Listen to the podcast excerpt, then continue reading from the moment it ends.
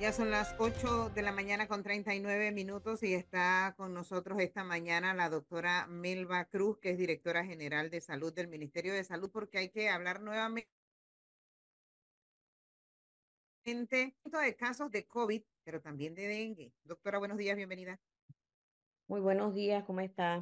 Eh, sí, eh, volvemos a hablar de COVID, pero hay que tener claro que el COVID desde que llegó no se ha ido, ¿sí? No se ha ido. Eh, pero han aumentado los casos ahora, ¿no?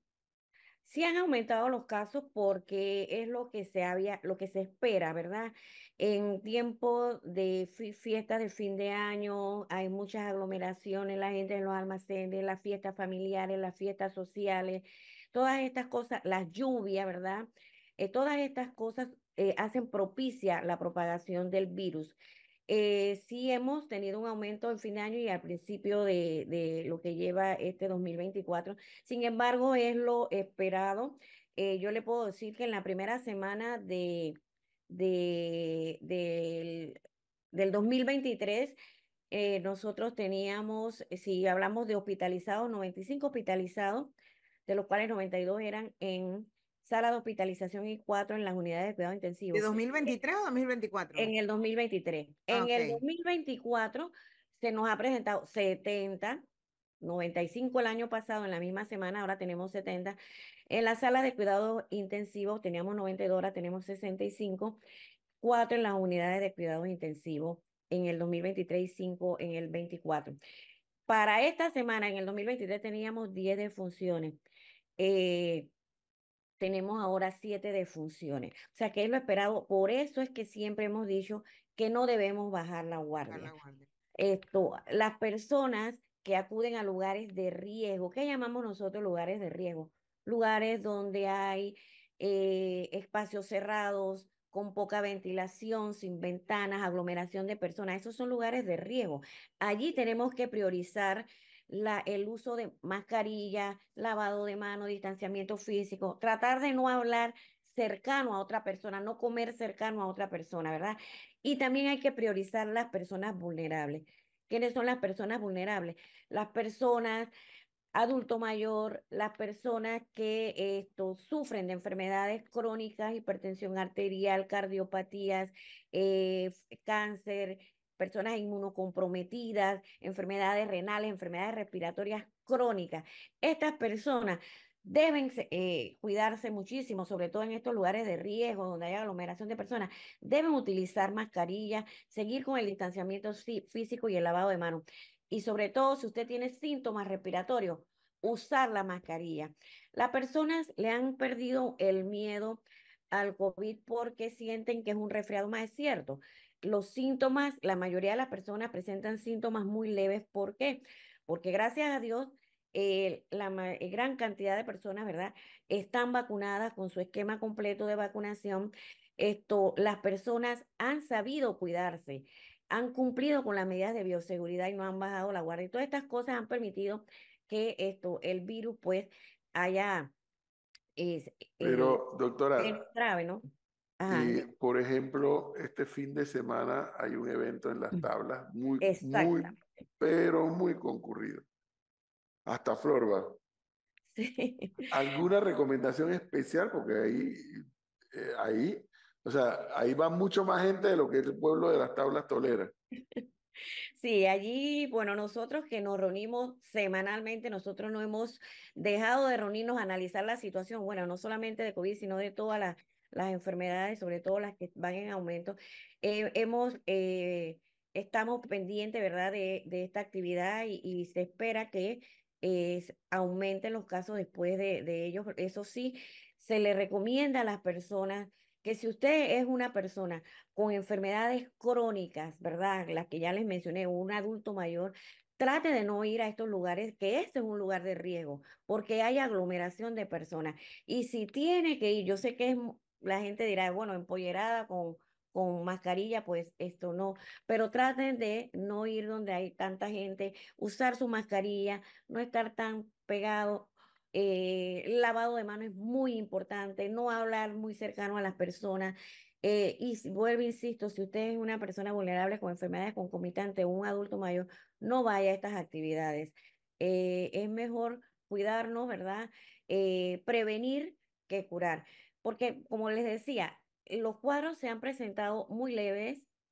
Gracias a Dios, muchas personas piensan, ni siquiera se atienden, ni siquiera se hisopan, así que hay casos que de repente no están ni reportados porque piensan que es un resfriado común y no, no, no les afecta mucho. Sin embargo, si llegaran a contagiar a una persona adulto mayor, hasta un niño que también es un, grupo vulnerable, los menores de edad, eh, y la gente con enfermedades crónicas, si llegaran a contagiarse, de repente el curso de la enfermedad no va a ser tan leve, pudiera eh, complicarse, agravarse, requerir hospitalización y puede inclusive eh, llegar a la muerte. Entonces es muy importante cuidar a nuestros adultos mayores y a nuestras personas vulnerables. Eh, casualmente, doctora Melba, le quería hablar sobre, antes de que entremos a hablar del, del dengue, del medicamento para atender el COVID. Hay un medicamento, ayer me hablaron de un medicamento que se llama Paxlovid que dice que es excelente, que es un medicamento que el gobierno adquirió para tratar eh, a las personas, entiendo que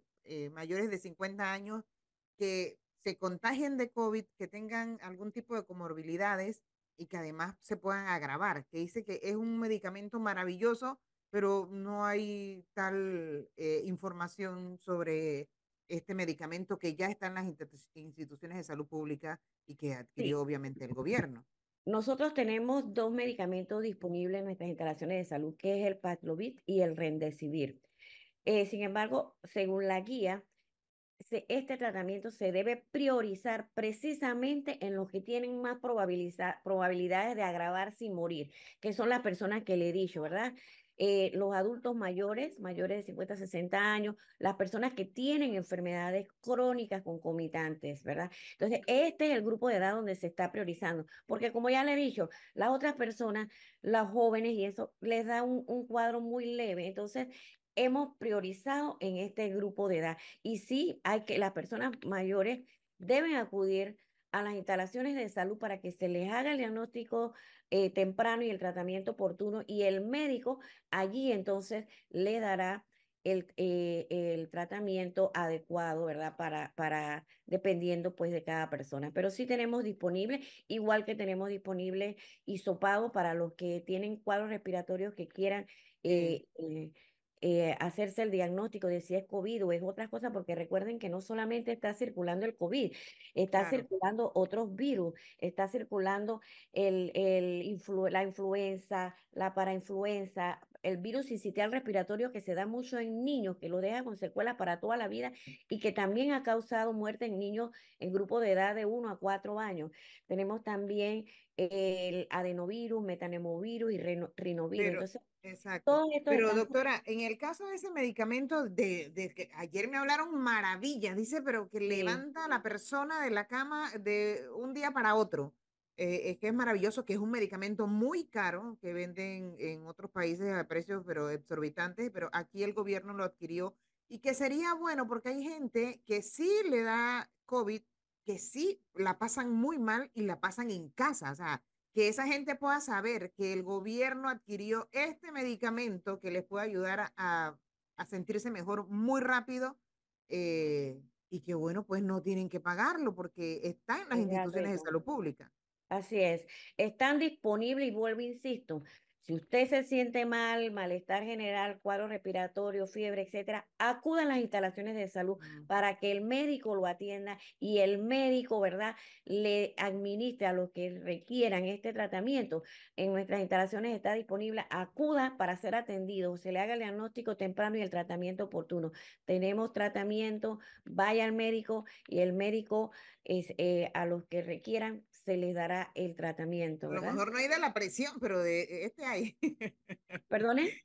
Digo que a lo mejor no habrá de la presión, porque hay gente por ahí que se queja que haciendo las filas en el seguro, dice que no hay eh, medicamento para padecimientos básicos, pero este sí hay. Y entiendo, doctora, que cuesta la caja más de mil dólares en los Estados Unidos.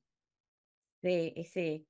Y nosotros estos eh, seguimos, ¿verdad? Pendiente, dándole seguimiento. Si se requiere comprar más, se hace la gestión para, para adquirirlo y así hemos estado.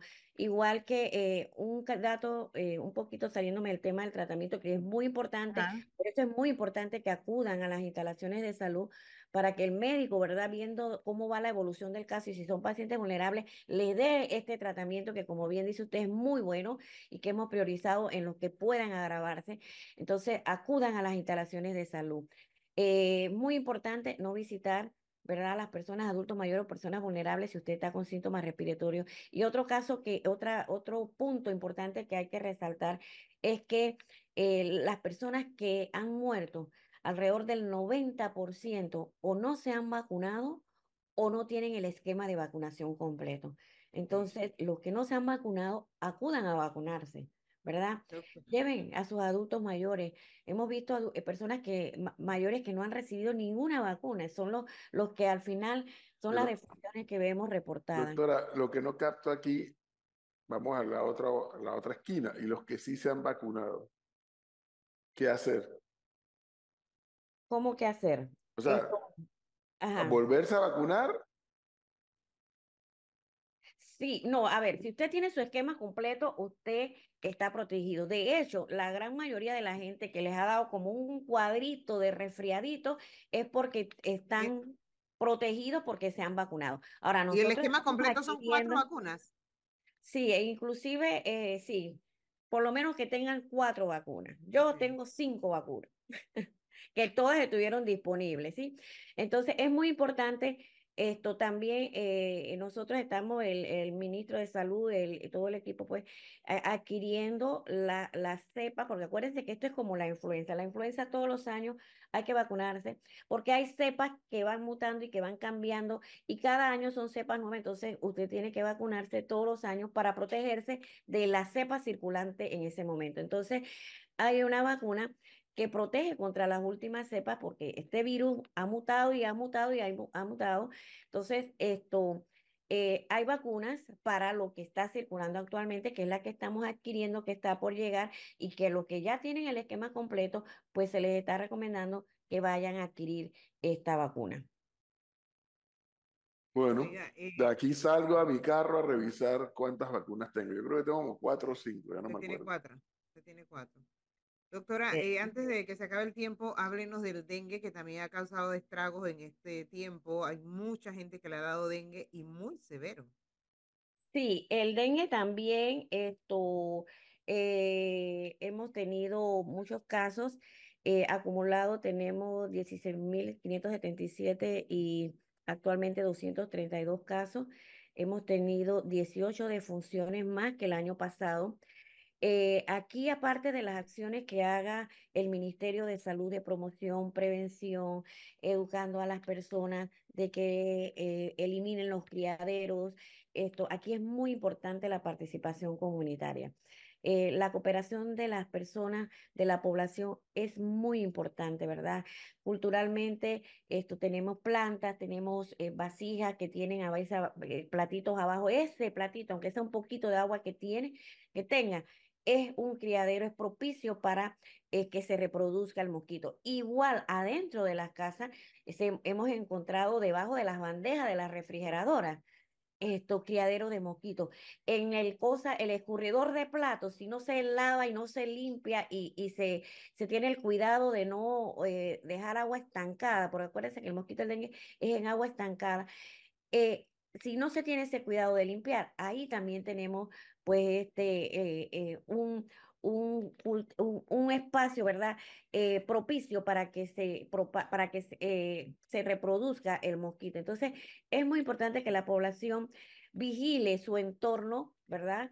Si tiene criaderos, si tiene hasta un, un platillo de las botellas, ese platillo, si tiene agua estancada por mucho tiempo, allí se reproduce el mosquito. En los cementerios, en la, eh, si va a llevar flores naturales, llénela de arena, llénela de lo que sea, esto, pero no deje el agua estancada porque allí también, ¿verdad? Se reproduce. Entonces es muy importante que la población también colabore. Eliminar los criaderos, nosotros acá en el ministerio seguimos, ¿verdad? Eh, inspeccionando, seguimos eh, nebulizando, seguimos eh, fumigando, ¿verdad? Las áreas y eh, seguimos también con las acciones de promoción y prevención y es muy importante aquí la colaboración de la población. Bueno, ya lo saben.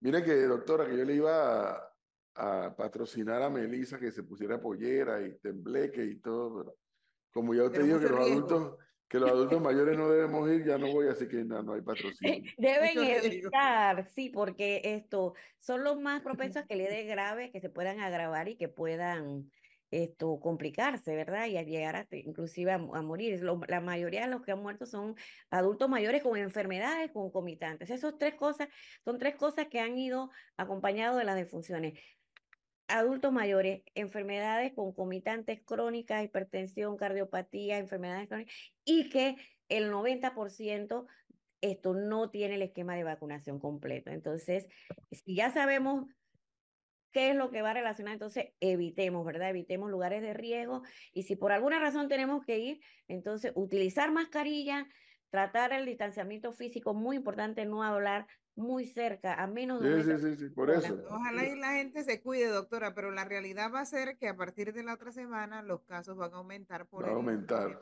del desfile de las mil polleras. por eso, yo le iba a patrocinar a Melissa el empolleramiento, pero... y no, va a ir ninguno de los dos entonces. No, no, no, no. Doctora, muchas gracias, muy amable. Gracias a ustedes. Hasta luego. Hasta luego. 8.55. La verdad que yo sé de mucha gente que va para allá, Flor. Mucha gente va para allá. gente. Yo nunca he ido a ese desfile. No. No.